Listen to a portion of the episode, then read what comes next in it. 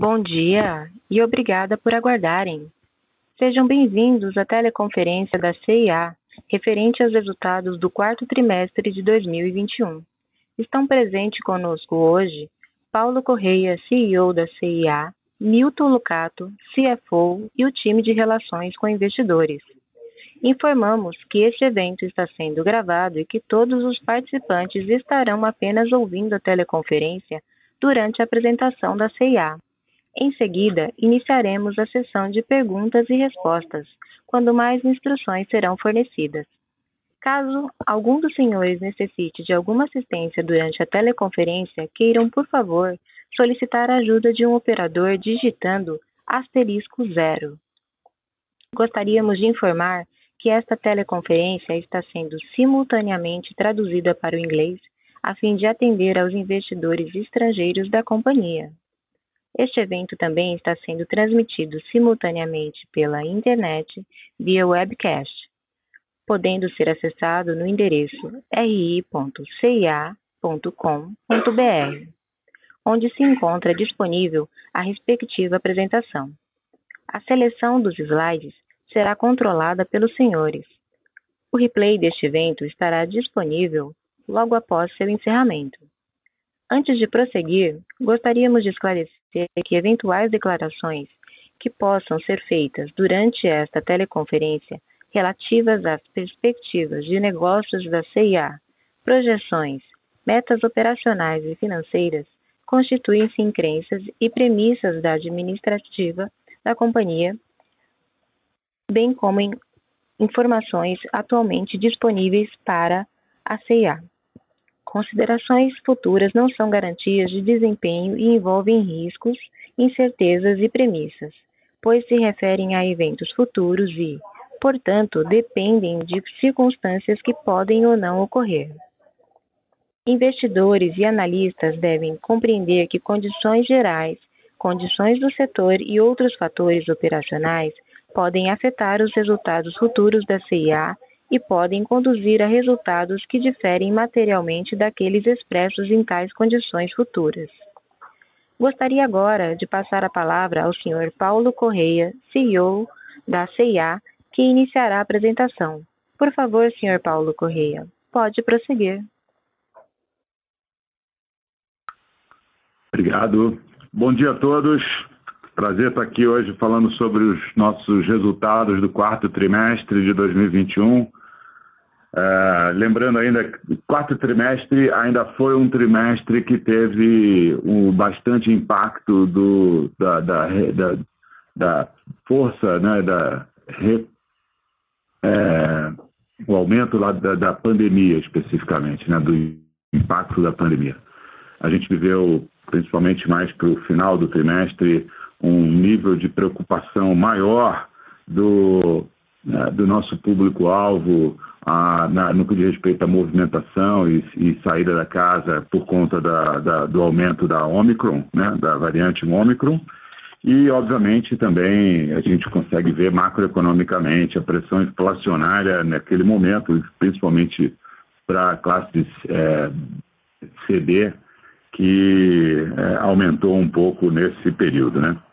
É, apesar de todo esse cenário, talvez um pouco mais desafiador, é, a gente tem o prazer aqui de dizer que a gente conseguiu mais um trimestre de crescimento das nossas receitas em relação, comparando com o período da, anterior ao da pandemia. As nossas receitas cresceram 8,3% em relação ao quarto trimestre de 2019, sendo que o vestuário cresceu 12%. Então, o próprio vestuário já chegando em dois dígitos de crescimento em relação a, ao pré-pandemia, mesmo com todo esse impacto de fluxo é, que acabou acontecendo dentro desse trimestre. Nossas vendas digitais continuam evoluindo, apesar de um baseline alto de 2020, crescemos é, praticamente 25%, 24,7%, e um crescimento cada vez é, é, maior também dentro dos nossos canais digitais, é, principalmente as nossas vendas por WhatsApp.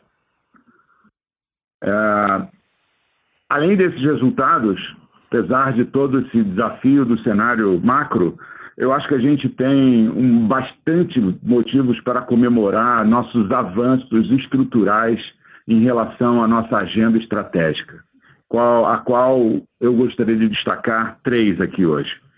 É, primeiro, um, um, realmente muito especial que foi o lançamento do nosso CIAPay, é, que é a nossa plataforma de crédito digital, que depois de uma longa negociação com o nosso parceiro é, anterior, a gente conseguiu criar uma solução que eu acho que foi muito interessante, porque não só é, manteve ah, uma, manteve o serviço dos produtos que a gente já tinha nosso relacionamento com a nossa base de clientes de serviços de crédito pré-ECAPay. Eh, ah, conseguimos manter e construir um modelo de transição, mas mais do que isso, a gente conseguiu executar num tempo absolutamente é, recorde a implementação, o desenvolvimento e a implementação de um produto inovador, totalmente digital, e, e que está sendo extremamente bem aceito pelos nossos clientes. Segundo ponto que eu queria reforçar, é, de destaque dentro desse período, a gente abriu 11 novas lojas, fazendo com que, de acordo com o nosso plano do IPO, a gente continue dentro do nosso patamar de, em média, 20 a 25 lojas por ano. É, e o terceiro elemento que eu gostaria de destacar ainda hoje, dentro desse, desse de, de, de, das entregas estratégicas desse trimestre, foi a entrega desse nosso centro de distribuição novo, completamente automatizado para a nossa operação do online, tecnologia de ponta, é, com um impacto no, na eficiência e na velocidade de montagem dos nossos pedidos é realmente muito grande, já desde o primeiro momento é, e isso significando um, um, um, aumento do nível de serviço para os nossos clientes, o que certamente é, impactará no médio e no longo prazo os nossos, nosso crescimento e os nossos resultados. Passando para o próximo slide, é, também acho que é importante a gente falar do, dos nossos avanços do ISD e ASG. Né? Ah, na frente ambiental, a gente comemorou um ano que a gente nacionalizou a nossa coleção Ciclos, que é aquela linha de produtos que a gente tem a certificação Cradle to Cradle, nível Gold. É, essa produção está sendo feita no Brasil por fornecedores desenvolvidos pela CIA e certificados para oferecer esse produto, que tem essa, essa dimensão da circularidade como princípio fundamental. Lembrando que esses produtos eles têm a característica de, de, de, se você colocar numa composteira, eles se decompõem naturalmente, uh, que é uma tecnologia totalmente inédita e única aqui ainda no Brasil. Na frente social, eu queria destacar o prêmio Fashion Futures, que, que, que visa repensar o futuro da moda, através do reconhecimento de novos talentos e divulgação de iniciativas com foco em uma moda mais sustentável, inclusiva e regenerativa. Nessa primeira edição que a gente lançou em novembro, é, de todas as inscrições recebidas, cinco finalistas foram selecionados e que eles vão ser agora, ao longo de 2022, acompanhados pelo Instituto CIA e eles vão receber investimentos para potencializar seus projetos. Na frente de governança, a gente instaurou o Comitê Interno de ISD, que vai assessorar a diretoria executiva e o comitê de recursos humanos. A gente ficou também, e eu acho que esse é um motivo de grande orgulho para nós, é o quarto ano consecutivo que nós somos é, é, líderes no índice de transparência em moda no Brasil. Então, é, acho que isso mostra a seriedade e a consistência do trabalho que a gente vem fazendo no que diz respeito a construir uma moda mais sustentável e mais transparente nesse país. E, finalmente, a gente também foi o varejista de capital aberto mais bem ranqueado no Prêmio Abrasca de relatório anual, em reconhecimento à clareza, transparência e qualidade na divulgação das nossas informações. Então, é, eu, eu vejo, apesar de um cenário ainda macro desafiador, eu vejo avanços muito significativos na evolução da, da nossa estratégia, não só nas dimensões é, que a gente colocou, mas também na dimensão de, de ESG. Deixa eu falar um pouco mais sobre isso, pulando para o próximo slide.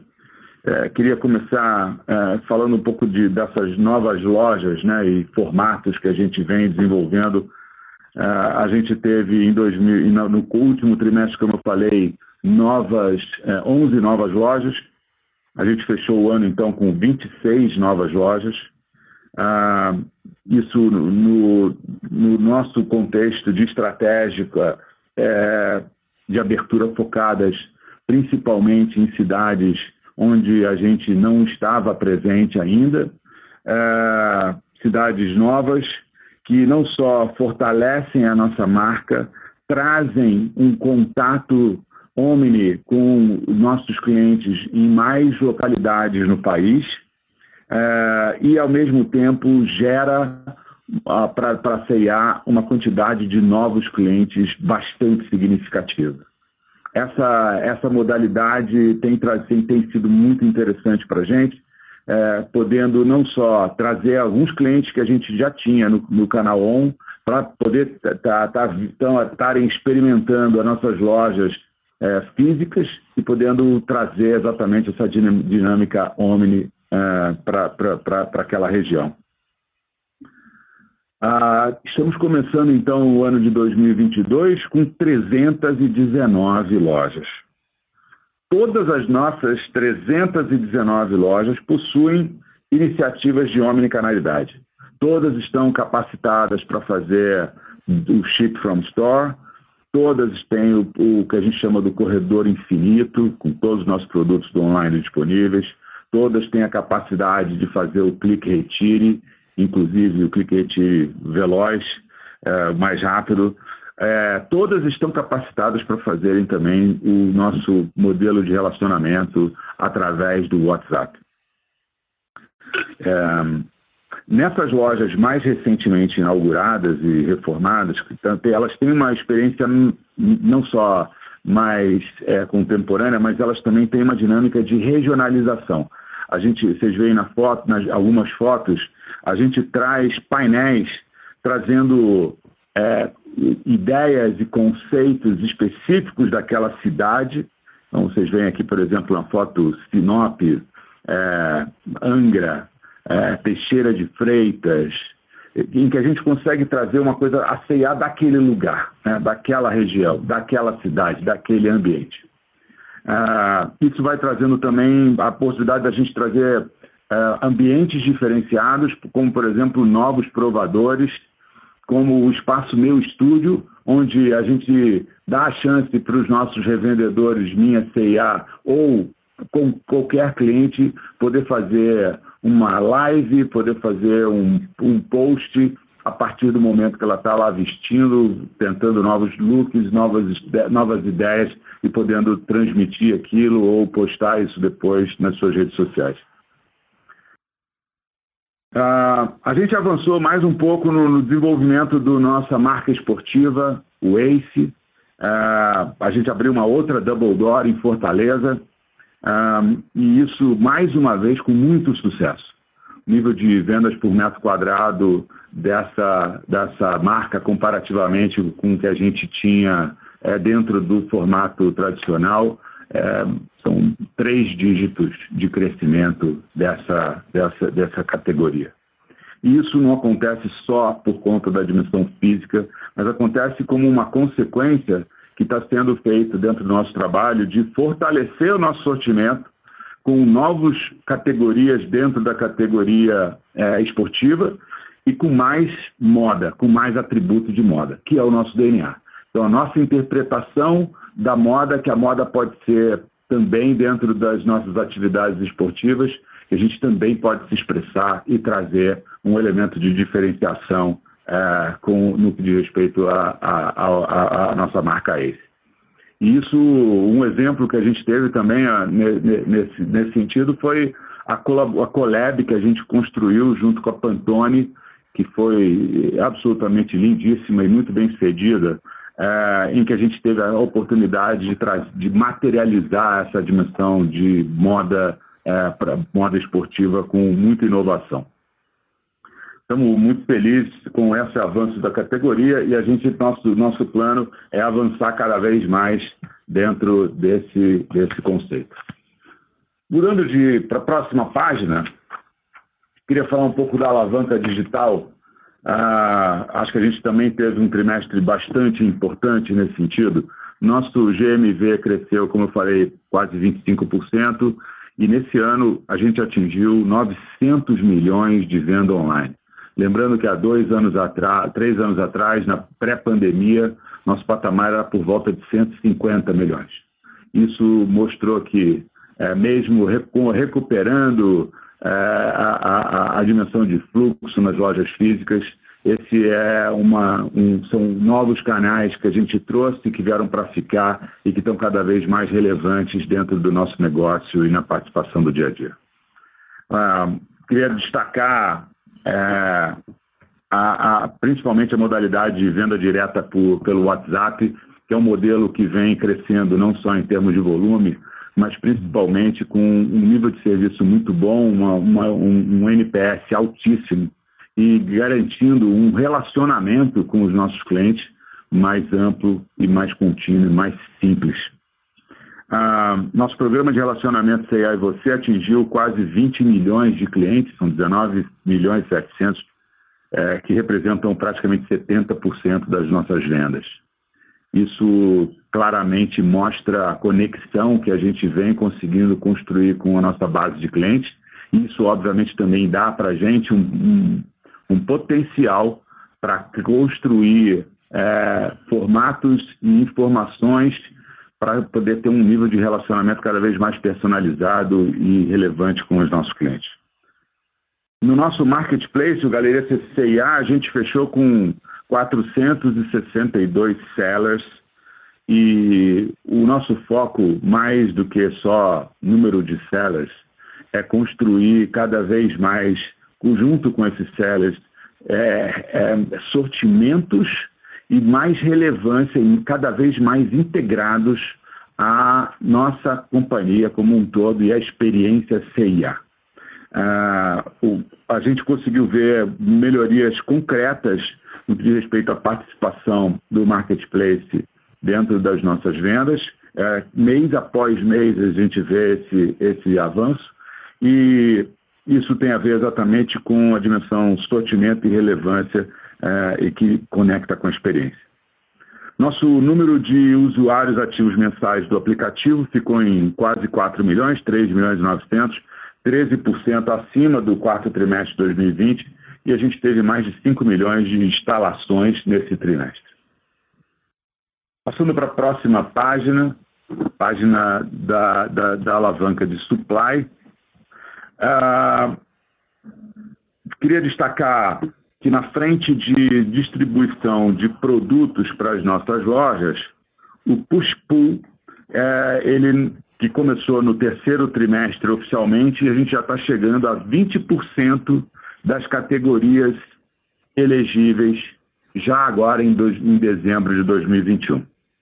Então, também um processo bastante complexo que está nascendo com muita segurança, com muita tecnologia e com muita consistência dentro do nosso caminho. Ah, outro projeto importante para otimização também foi a implementação do RFID. Continua avançando. No fechamento de, de, de 2021, a gente já tinha 200 lojas com infraestrutura preparada e, e, a, e a gente agora já tem todos os nossos fornecedores nacionais que já aderiram à, à preparação e ao projeto em si do RFID. Então, mais uma vez, acho que a gente está conseguindo fazer num tempo bastante veloz, assim como falei do push-pull, assim como falei do CAPay, acho que está mostrando consistentemente a nossa característica de gerir iniciativas novas com velocidade e qualidade e consistência na execução. Na frente de entrega para os nossos clientes, a gente, acho que o grande destaque desse trimestre foi a finalização dessa, dessa, da instalação do nosso CD automatizado com uma tecnologia absolutamente inovadora, né, com robôs fazendo todo o transporte, o picking e, o, e a seleção e o, e o, transporte desses pedidos é, dentro desse, desse próprio CD, o que faz com que a gente consegue montar é, 15 pedidos por minuto e, e um ganho de eficiência na nossa operação é muito impactante. Ah, isso, como consequência, faz com que o nosso nível de serviço avance e a gente já viu é, o impacto concreto, que a gente já tem mais de 50% dos nossos pedidos são entregues em até dois dias. É, o que eu acho que dentro do nosso segmento é, é de absurdo destaque. A gente também tem, eu acho que outro, um outro destaque, que é a nossa frota. A gente está com 31 veículos elétricos ou a gás para atender as nossas lojas aqui de São Paulo e Rio. É, e três motos elétricas para entrega Omni, todas visando a redução do CO2 é, emitido na atmosfera. Próxima página. Last but not least, é, talvez a gente deixou aqui o talvez o momento talvez mais impactante nesse trimestre, que foi o aumento da oferta de crédito. Esse foi um, um momento muito especial para a gente, motivo de celebração.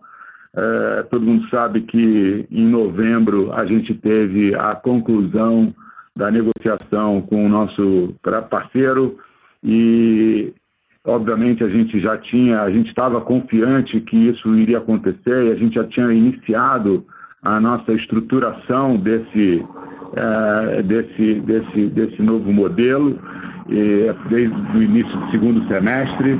E a gente conseguiu em dezembro, no início de dezembro, os primeiros dias de dezembro, a gente trouxe para a nossa cliente o nosso CIAPay nossa solução totalmente digital de crédito.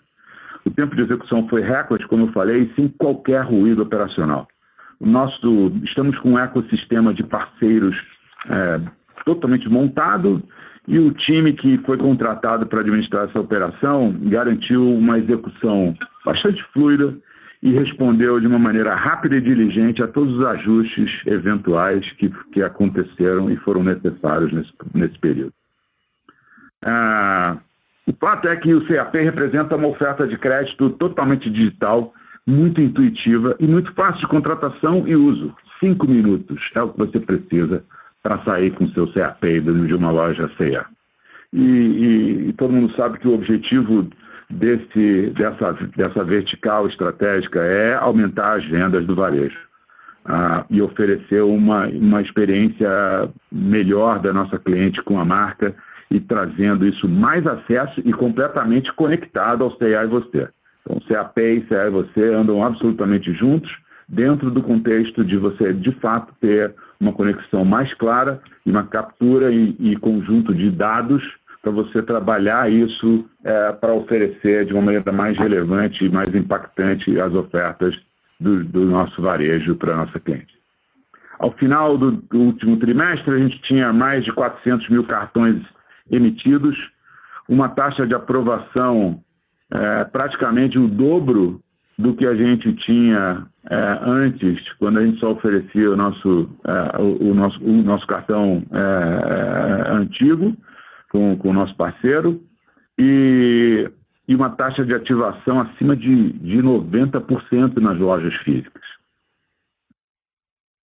para todo mundo ter uma ideia, apesar de ter funcionado no quarto trimestre por apenas 26 dias, o CAP já representa 4% das vendas no quarto trimestre é, das vendas da CIA. E com uma claríssima perspectiva de avançar muito essa, essa participação e essa relevância no nosso negócio como um todo. Por outro lado, também gosto sempre de destacar que a governança que a gente desenhou para o CAP já está em funcionamento.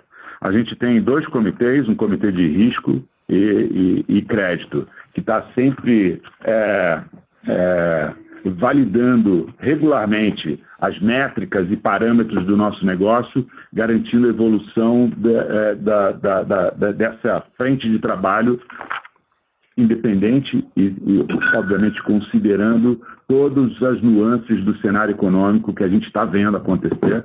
E isso, obviamente, a gente tem que estar tá refletindo dentro das nossas dinâmicas de, de gestão de crédito. É, então, em suma, acho que a gente continua absolutamente on track na execução do nosso plano estratégico. A gente ainda tem o impacto da pandemia presente é, no, nesse trimestre, é, e, mas, ao mesmo tempo, a implementação contínua de todas essas as alavancas do jeito que a gente está fazendo, a cada trimestre irá impactar progressivamente os nossos resultados. Queria agora, por conta disso, passar para o Milton, que vai falar um pouco melhor desses resultados de, do quarto trimestre. Obrigado, Paulo. É, bom dia a todos. Prazer estar novamente com vocês aqui. O, o, trimestre foi bom, como o Paulo comentou, mas ele ficou ligeiramente abaixo das nossas eh, expectativas, principalmente para o segmento de fashion electrônicos ali na linha de celulares e smartphones. Uh, mesmo assim, nós apresentamos um crescimento em relação ao período pré-pandemia. Na receita líquida total, ficamos 6,6% acima do quarto TRI de 20 e 6,9% acima do quarto TRI de 19, com destaque, como já foi falado, para o vestuário, que ficou 15% acima do quarto TRI de 20 e 12% acima do quarto, do quarto TRI de 19. Então, esses dois dígitos consistentes em vestuário têm nos animado bastante. Uh, a receita de outros, né, onde tem Fashiontronics, continua pressionada, uh, ficando 2% abaixo do quarto TRI de 20 e 13% abaixo do quarto TRI de 19. Lembrando que o principal ofensor aqui é o grupo de celulares e smartphones, que representa cerca de 80% do, do total. Uh, esse cenário mais, mais competitivo, né, com impacto de disponibilidade e uma base forte de comparação, são os principais fatores desse comportamento. Uh, no conceito de mesmas lojas, o indicador consolidado ficou em 5,8% no quarto TRI de 21 e 24,7% uh, ah, em relação ao ano todo de 2021. O, indo para o lucro bruto, na, na, próxima página, imagem bruta de mercadorias, é, no trimestre, o lucro bruto de mercadorias foi de 890 milhões, 12,8% acima do quarto TRI de 20 e 7,5% acima do quarto TRI de, de 19. A, margem bruta de mercadorias foi de 48,6%, dois pontos percentuais acima do quarto TRI de 20, uh, ah, em função principalmente da maior participação do, do vestuário.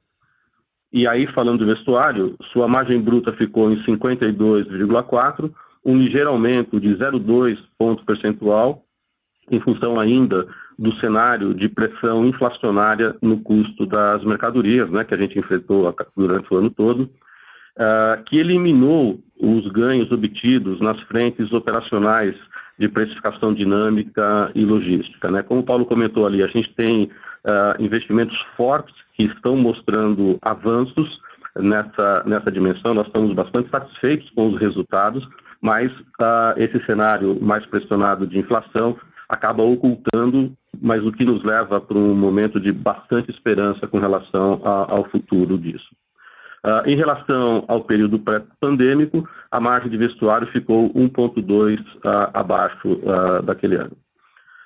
na categoria de outros, né, que tem Fashion Tronics, a margem foi de 21,8%, aumentou quase um ponto percentual em relação ao quarto TRI de 20, contudo, Uh, nesse trimestre, nós tivemos um, um, impacto, né, que a gente chama aqui de efeito calendário, de reconhecimentos de créditos tributários, uh, que se concentraram no, no, quarto TRI e aí acabou beneficiando a margem.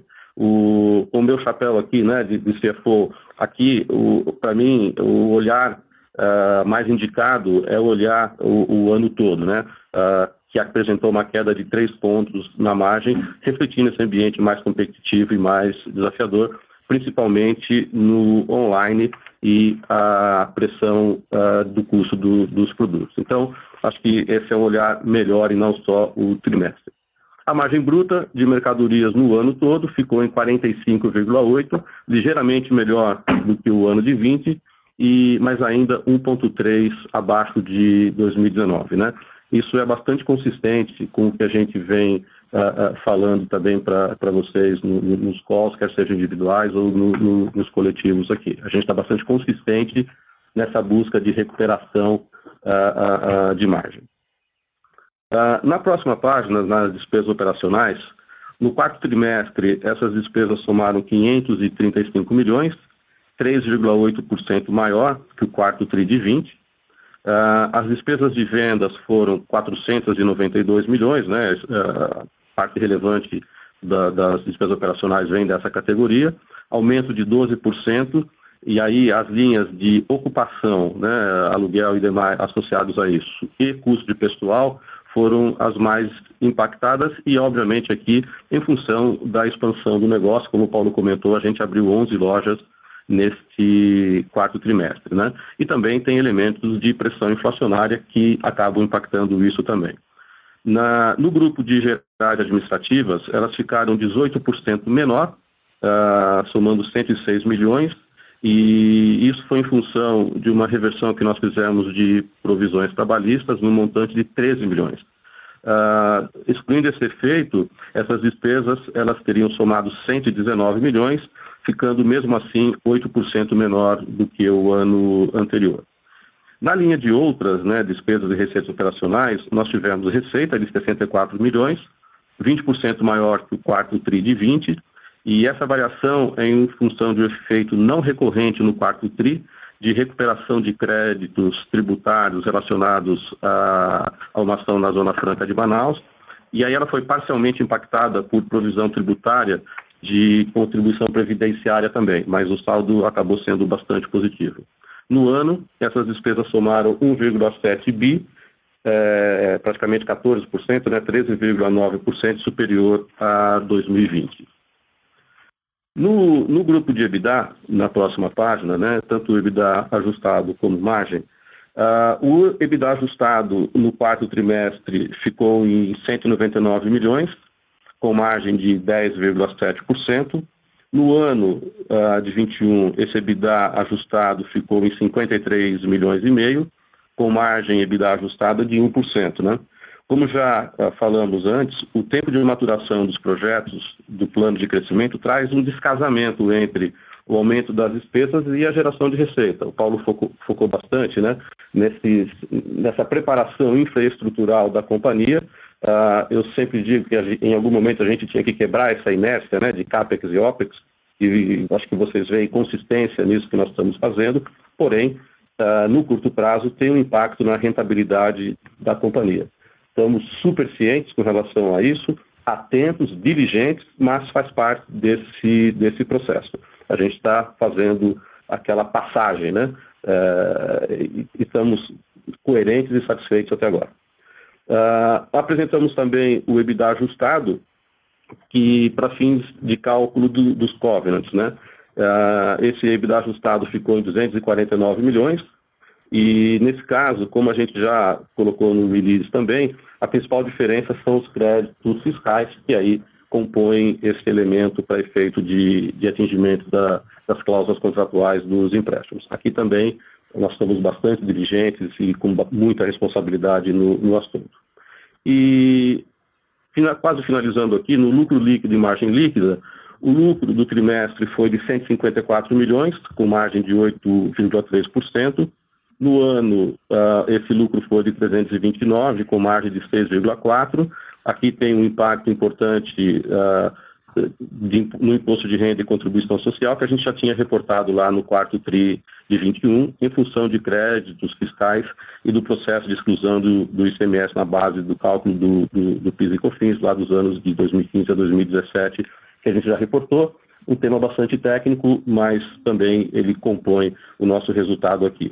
Se a gente excluísse, eh, esse, se a gente excluísse os efeitos dos ganhos tributários não realizados no ano de 21, a CEA teria apresentado uh, prejuízo líquido. E, por último, né, e não menos importante, e a gente fala disso com bastante orgulho, né, e ele está naquela categoria que eu comentei de quebra de inércia, né, O, os nossos investimentos no trimestre, uh, eles somaram 347 milhões, uh, 93,6% maior que o quarto TRI de 20, né? Estamos falando de o dobro do que a gente havia feito no, no trimestre anterior.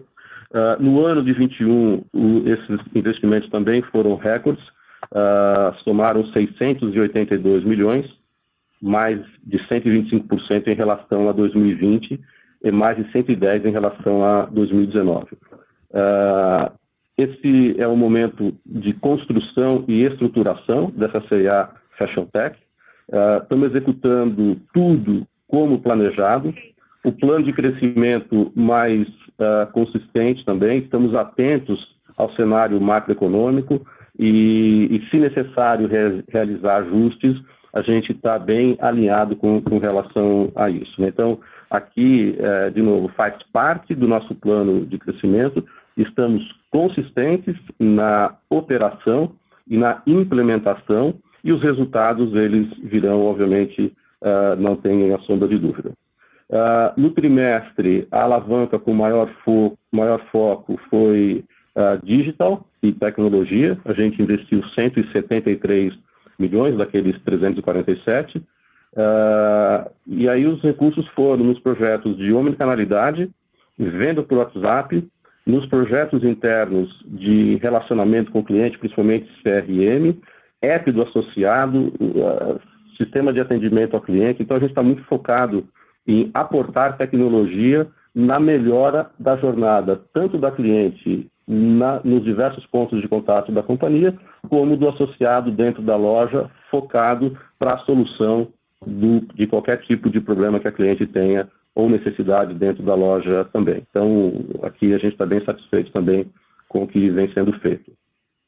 E, e, e, adicionalmente, né, como o Paulo colocou bem, no trimestre tivemos o impacto do CAP, como ele tem, tem um pedaço ali pré-operacional naquela preparação, que foi classificado na alavanca uh, de digital também aqui na, na companhia. Então, uh, esses investimentos, eu acho que atingiram né, o, o, o auge aqui do que a gente tinha programado para fazer no ano e agora é, colher frutos disso à medida em que a gente vá avançando nessas implementações. Bom, é, com isso aqui eu finalizo a, a, essa apresentação, né, essa parte financeira, e acho que é interessante a gente passar para a sessão de perguntas e respostas. Obrigada. Iniciaremos agora a sessão de perguntas somente de investidores e analistas. Caso tenha alguma pergunta, pressione asterisco 1 do seu telefone. Se a qualquer momento sua pergunta for respondida, aperte asterisco 2 para se retirar da fila. As perguntas serão respondidas à medida que forem recebidas. Solicitamos a gentileza de tirarem o fone do gancho ao efetuarem a pergunta. Dessa forma, uma ótima qualidade de som será oferecida. Por favor, aguardem enquanto postamos as perguntas. Se eventualmente alguma pergunta não for selecionada agora, ela será respondida após o término da teleconferência pelo time de RI da companhia. A nossa primeira pergunta vem de Vitor Suviaro, do Santander. Pessoal, obrigado por pegar minha pergunta. Na verdade, são duas do meu lado. É, explorando um pouco a evolução na parte logística e na cadeia de suprimentos que a companhia teve durante o 21, tanto na parte da WMS, Sorter e RFID, é, vocês podem dividir um pouco com a gente o impacto esperado em relação ao nível de serviço para 22? E, além disso, isso deve impactar a margem e capital de giro para o ano? E a segunda, em relação à saúde na cadeia de suprimentos global, é, como vocês estão enxergando a dinâmica no momento e se tiver alguma mudança significativa gerada pelos conflitos na Europa? Obrigado. Oi, Vitor. Cara, obrigado aí pela, pela pergunta. Deixa eu pegar a primeira aqui. O, como você captou bem, né? A gente vem fazendo forte investimento ali nessa categoria de, de supply. O, o, nosso objetivo, além de servir a cliente eh, de uma forma mais assertiva e mais uh, uh, rápida, é, obviamente, ganhar eficiência. E esse ganho de eficiência está representado por dois elementos ali. É, primeiro, uh, menos stockout, Então, com todas as iniciativas, push and pull, RFID, corredor infinito. Então, a ideia é conseguir atender a todos os interesses de compra, então não perder venda por stockout. Uh, e o outro elemento, cara, é o fechamento do gap de margem. Então, uh, você vê que a gente está devendo margem ainda para o período pré-pandemia, a inflação ela ocultou nesse, nesse período os avanços que nós tivemos. Eu acho que a gente agora vai conseguir, e o nosso objetivo ao longo desse ano é fechar o gap que você ainda vê na margem bruta de mercadorias. Então, esse acho que é o elemento fundamental da, da sua primeira pergunta.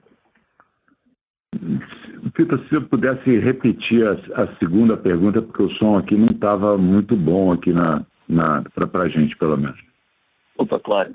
É, é, em relação à saúde de cadeia de suprimentos global, é, como vocês estão enxergando a dinâmica atual e se tiveram alguma mudança gerada pelo conflito na Europa?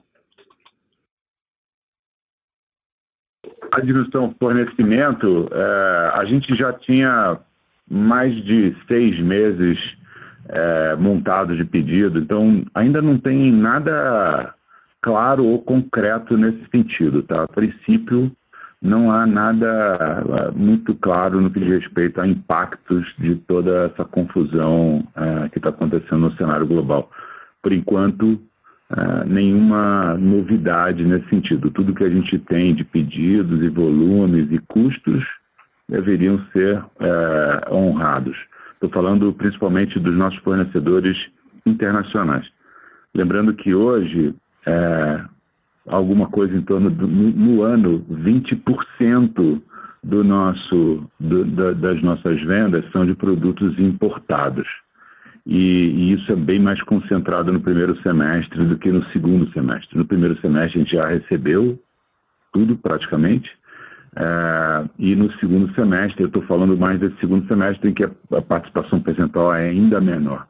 Então, é, a gente não deveria é, ver impactos maiores, por enquanto, é, refletidos nos resultados desse ano de 2022, é, por enquanto. Foi claro, obrigado. Nossa próxima pergunta vem de Tiago Suedt, do XP. Bom dia, pessoal. Obrigado por pegar nossas perguntas aqui.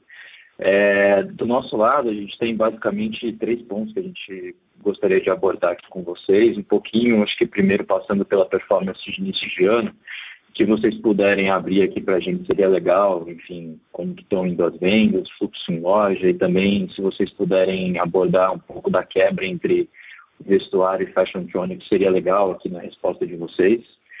É, um pouquinho é, puxando aqui para a CIAP, queria explorar um pouco a questão de PDD, né? Acho que chamou um pouco a nossa atenção aqui, é, claramente aqui o nível de, de PDD que vocês fizeram aqui no TRI. Então, enfim, se vocês puderem trazer um pouquinho do que, que a gente deve esperar para frente aqui, como que vocês estão vendo também um pouco do roadmap, do roadmap da iniciativa daqui para frente, é, talvez, enfim, um pouco de é, explorar um pouco da canibalização eventual que está acontecendo com o Bradescar e tudo mais. E aí, por fim, aqui, só um pouco de competição também. É, a gente queria explorar um pouco com vocês a, a, a percepção de vocês aí, por exemplo, com China, que está vindo um pouco mais forte agora para o mercado brasileiro. Então, como que vocês estão vendo essa dinâmica competitiva aí para o ano de 2022? E aí também puxado principalmente aí por esse novo entrante aqui, né, um pouco mais forte no Brasil. Acho que é isso, pessoal. Obrigado, por, obrigado pelas respostas.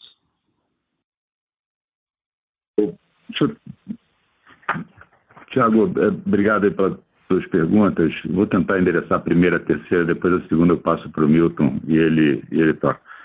É, performance desse primeiro trimestre é claramente melhor do que o último trimestre de 2021. Uh, a gente tem uma evolução no nível de fluxo comparado com o trimestre anterior. Uh, e, como eu falei, progressivamente a gente deveria ver também o impacto das, das nossas alavancas. Então, uh, o primeiro trimestre de 21 está vindo melhor do que o, do que o, o, o 2000 e, o, o quarto tri de 21. Ah, se a gente falar de vestuário, vestuário continua sendo um grande destaque para a gente. Ah, e FT, é, é, ele começa a ter uma base de comparação menor também, né? E aí, de alguma forma, é, isso também diminui a pressão que acabou acontecendo conosco ao longo de, do, do, ano todo de 2021. Então, acho que as perspectivas são positivas, resumidamente, olhando para o primeiro tri. Com relação à competição, óbvio, tem, tem muito. A gente, a gente vê já, isso não é a primeira vez, mas continua acontecendo, eu acho que é bem relevante. São novos entrantes com novos formatos, às vezes é, questionáveis no que diz respeito à justiça tributária desses formatos e tal, mas independentemente disso, ah, eu sempre lembro que o nosso mercado brasileiro ele ainda é 85 a 90% formado por vendas ah, físicas. E, e, e, nesse sentido, o, o impacto eu, eu, entendo que ainda é pouco relevante. Na, e nas nossas vendas online, a gente consegue ver, apesar de todos esses novos entrantes, etc., a gente consegue ver avanços, aí estou falando no mercado nacional como um todo, não só nosso, mas também no mercado nacional como um todo, todo mundo ganhando penetração e share. Então, eu acho que sim, tem ainda tem, tem, muitos, tem muitos espaços a percorrer. Esse é um mercado muito fragmentado, uh, mas eu acho que a gente vem mostrando que essa a gente tem tido capacidade de crescer independentemente de, desses, desses novos entrantes. E Milton, se você quiser falar um pouco do, do CAP. Não, falo sim. Uh, ah, Tiago, uh, você na verdade endereçou o assunto PDD, né? Uh, deixa eu só também colocar um outro elemento aqui. Paulo tinha comentado né, que a gente estava com 400 mil contas abertas em 26 dias de operação em dezembro, que representaram 4% das vendas, né? Eu posso te dizer, te dizer com bastante alegria que hoje nós já estamos com mais de 700 mil contas, tá? Então, o, o, o CAP está avançando como planejado. Então, esse é um ponto. Uh, este avanço como planejado, dentro daquela governança que o, o Paulo comentou, ele traz a necessidade de você constituir provisão à medida em que você vai tendo estas safras lançadas. E a gente está respeitando direitinho políticas Banco Central, fazendo dentro da mais rígida governança, mas eu te diria duas coisas. No CAP, ela é ainda pequena e ela ainda, ainda é muito cedo para analisar o, o, comportamento da cliente, né? A gente teve dois vencimentos, né, até agora. Mas fique, gostaria de lhe passar tranquilidade sobre a nossa responsabilidade e a governança em cima desse assunto e tem muito cabelo branco aqui na companhia que já lidou com isso há muitas décadas, né? Sendo líder no mercado uh, nessa, nessa categoria, sem qualquer arrogância, mas com muita uh, cicatriz de guerra aqui, a gente está preparado para lidar bem com, com esse assunto. Esse é um elemento. O outro elemento é o legado que vem com a parceria que nós temos com o nosso parceiro. E, como o Paulo colocou, essa transição está sendo bem suave, essa transição está sendo administrada por ambas as partes de uma forma muito responsável também. E é, é, esse legado, ele traz uma carteira que essa carteira está sofrendo os impactos que está acontecendo macroeconômicos ali. Então, e o banco, cara, sempre muito correto também, é, uma governança super forte na constituição de provisões, e nesse momento ele está constituindo de acordo com o que ele vê de, de tendência. Mas se você está olhando para os resultados e vendo algum hit ali, ele vem da base legada que o Bradesco é responsável. Aí a CA não tem nenhuma voz em termos de provisão. Lembrando ali, nós éramos e somos responsáveis pela produção em loja. E aí toda a parte de processamento e de governança sobre o tema fica com o Bradesco. Porém, os níveis não estão em patamares que nos preocupam. Né? Uh, tem ups and downs nessa jornada, a gente está num momento macro desafiador e está sendo constituída uma base para evitar qualquer surpresa. A gente está bastante também diligente e tranquilo com relação a isso. Tá? Perfeito, pessoal. Super claro. Obrigado mais uma vez e parabéns pelos resultados. Nossa próxima pergunta vem de João Soares, do Citibank. Bom dia, Paulo, Milton, bom dia a todos. Obrigado aí por pegar as perguntas. Aqui a gente queria aproveitar esse, esse tema do CAP, acho que é importante a gente... A proposta sempre foi ser um enabler de vendas, né? Então, acho que voltar um pouco o tema performance do curto prazo e entender como o papel, sei que ainda é o começo, tem alguns meses aí de operação, mas é importante a gente entender como que ele está exercendo esse papel, né? Como que ele está permitindo e destravando vendas que vocês não tinham na estrutura atual. Isso é um, esse é o primeiro ponto. Segundo ponto, a gente sabe que o Fashion Tronics tem tido uma performance um pouco mais volátil em função da natureza do sortimento dele. Eu queria ouvir de vocês como vocês estão pensando esse sortimento para frente, né? Como a penetração de outras categorias fora de celulares, né? Vocês estão investindo cada vez mais em aumentar o sortimento de beleza, é, de acessórios, entender como que vocês veem esse sortimento para frente, né? O que, que é um mix, é, como a gente deveria imaginar um mix do Fashion Tronics aqui é, no, no médio e longo prazo. Obrigado.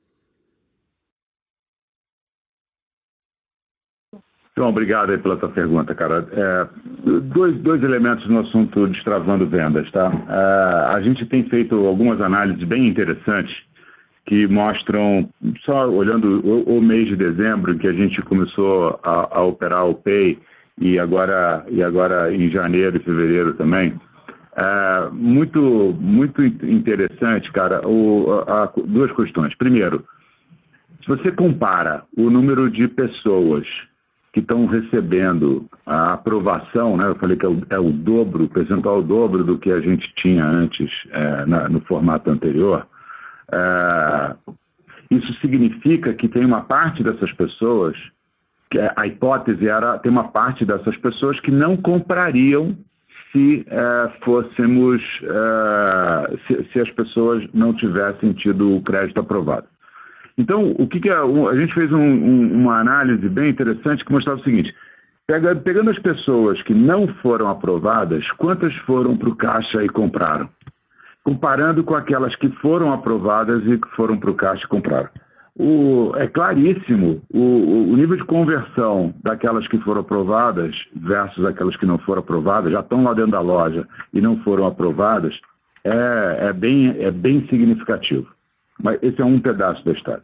O outro pedaço da história que é mais é, é, é bem mais relevante e, e, e, impactante é o ticket médio. O ticket médio de um, de um cliente com o CAP versus um cliente médio qualquer, com todos os outros meios de pagamento, é, é claramente superior. E além disso, a recorrência e aí, olhando dezembro, clientes que voltam em janeiro, que compraram em dezembro, clientes que voltam em fevereiro, que, que melhor, desculpa, clientes que compraram em dezembro e voltam em janeiro e que usam, que, que tem o Pay, é um percentual muito maior do que aqueles que compraram em dezembro é, e voltam em janeiro sem ter o Pay.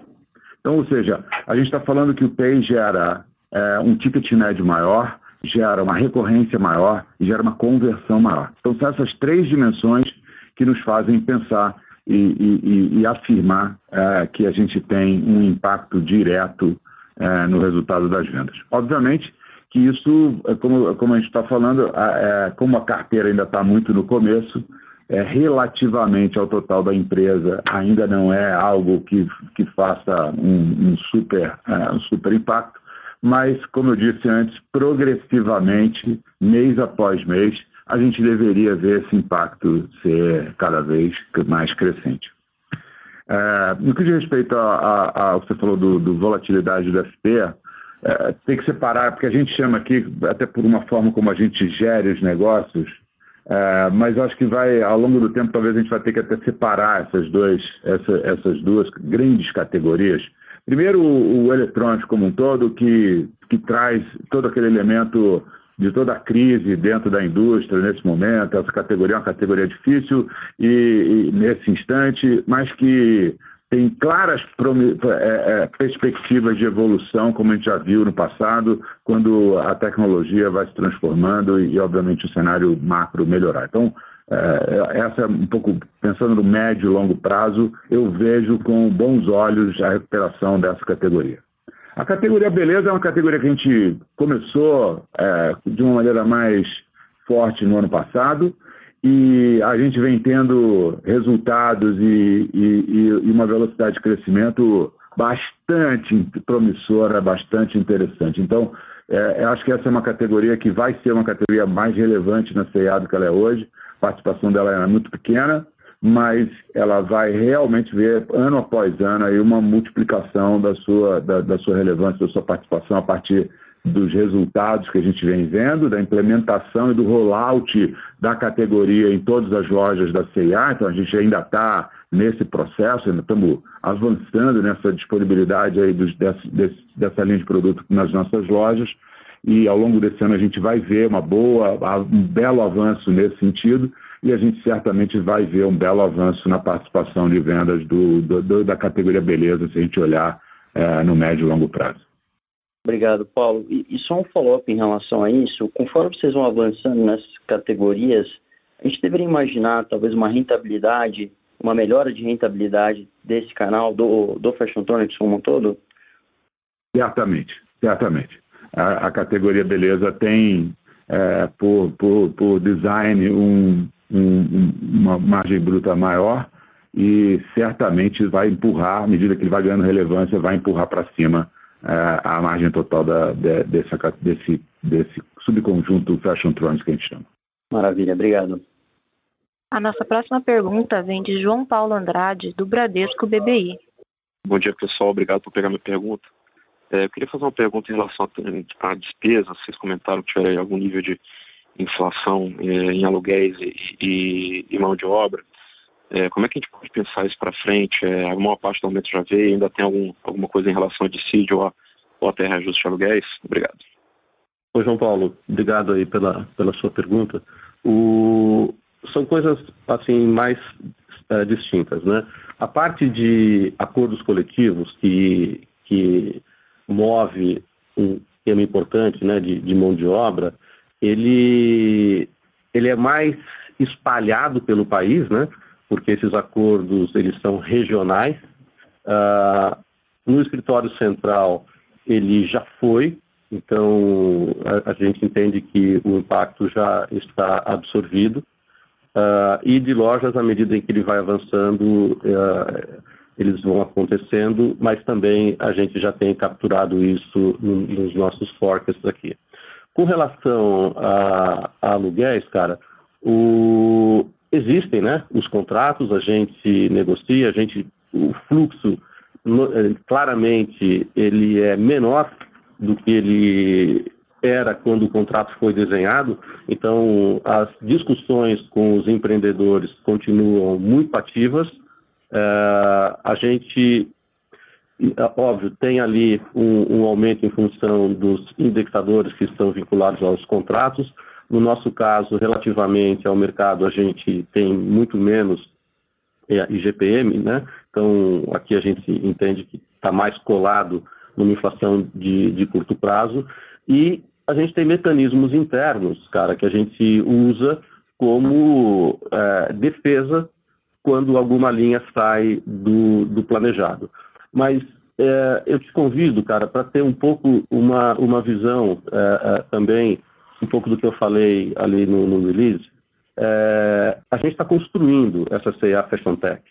Uh, e em algum momento a gente deveria tomar a decisão e ter a audácia de quebrar a inércia que tinha até 2019, que eram os investimentos decrescentes e aquela espiral negativa de corta custo, corta custo, corta custo. Então, a, a, a, mesma governança que fazia isso, ela, ou as mesmas pessoas que executavam essa governança são as que estão aqui. Então, a responsabilidade ela está na, na companhia. Nós não somos tolerantes nem perdulários, então a, a rigidez é grande também, mas você verá ainda uma ineficiência em relação ao comportamento das despesas, e é by design. Perfeito, muito obrigado. A nossa próxima pergunta é em inglês. Ela vem do senhor Andrew Rubin, da Morgan Stanley. Hi, thank you for the question. Uh, could you talk a bit more about push-pull and RFID? Uh, I'd like to understand how far along you are in the investments for these initiatives and any early indications how you can measure the performance. Thank you. Oi, Ruben, obrigado pela tua pergunta. Separando aqui os pedaços, sim. Primeiro, no caso do push-pull, como eu falei, 20% das categorias endereçáveis já estão sendo feitas e distribuídas através do push-pull.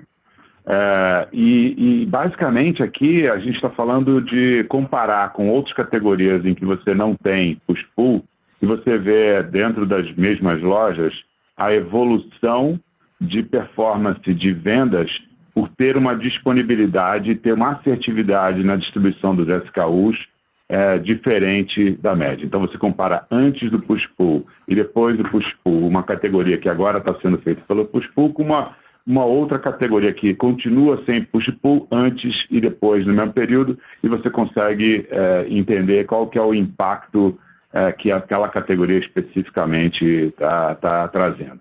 A gente entende que o potencial que isso tem é de buscar algo em torno de quase 10% de aumento de vendas dessas categorias ao longo da implementação, e a gente está no trilho para isso.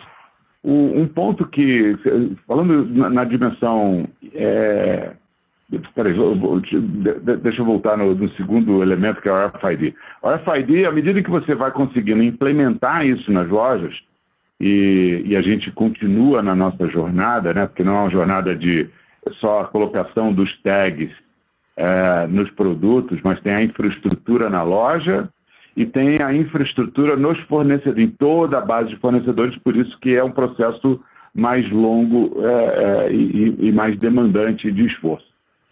Então a gente vai estar ao longo desse ano tendo aí as 200 lojas implementadas com o RFID full implemented, e aqui a forma de você capturar o impacto são algumas.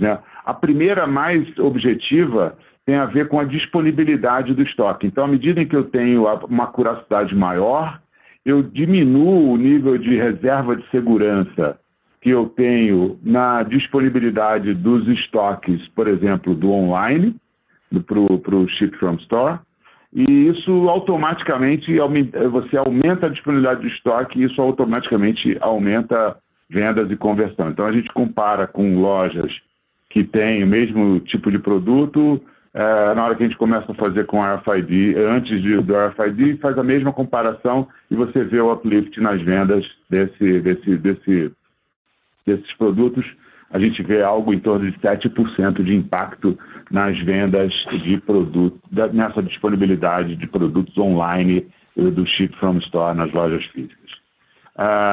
Existem outros impactos que a gente ainda não começou a capturar e que acho que ainda tem bastante nesse sentido, que é de você influenciar uma reposição mais assertiva do seu modelo de alocação. Isso ainda, à medida em que a gente vai fazendo isso para todas as lojas, a gente vai conseguir ter uma capacidade de impactar mais esse indicador.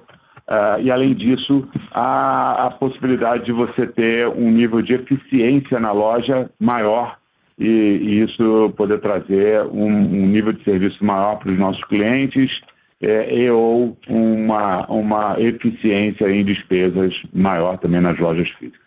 Esses são alguns dos elementos. Em termos do investimento em si, acho que uma boa parte já foi feita, eu diria que a maior parte. Agora, ainda temos alguns investimentos pela frente nesse sentido, mas eu diria que percentual bastante significativo, a maioria do investimento total dessa frente já aconteceu ao longo do ano de 2021. Great. Thank you very much for all the helpful detail there. I appreciate it. Com licença, encerramos neste momento a sessão de perguntas e respostas. Gostaria de passar a palavra ao senhor Paulo Correa para as considerações finais. Por favor, pode prosseguir. Bom, obrigado a todos por terem participado. Como eu falei antes, acho que é momento, o trimestre ainda apresentou momento difícil no que diz respeito à conjuntura macroeconômica, principalmente por conta da pandemia. A gente já vê esse primeiro trimestre com pouco mais de otimismo. e, e, e claramente a gente está muito confiante e, e, e, feliz pela forma como a gente vem avançando em cima do nosso plano estratégico, na execução é, e na implementação e na captura dos impactos que serão irão acontecer de uma maneira progressiva. Obrigado a todos, um ótimo, um ótimo final de semana e, e fiquem bem. A teleconferência da CIA está encerrada. Agradecemos a participação de todos. Tenham um bom dia.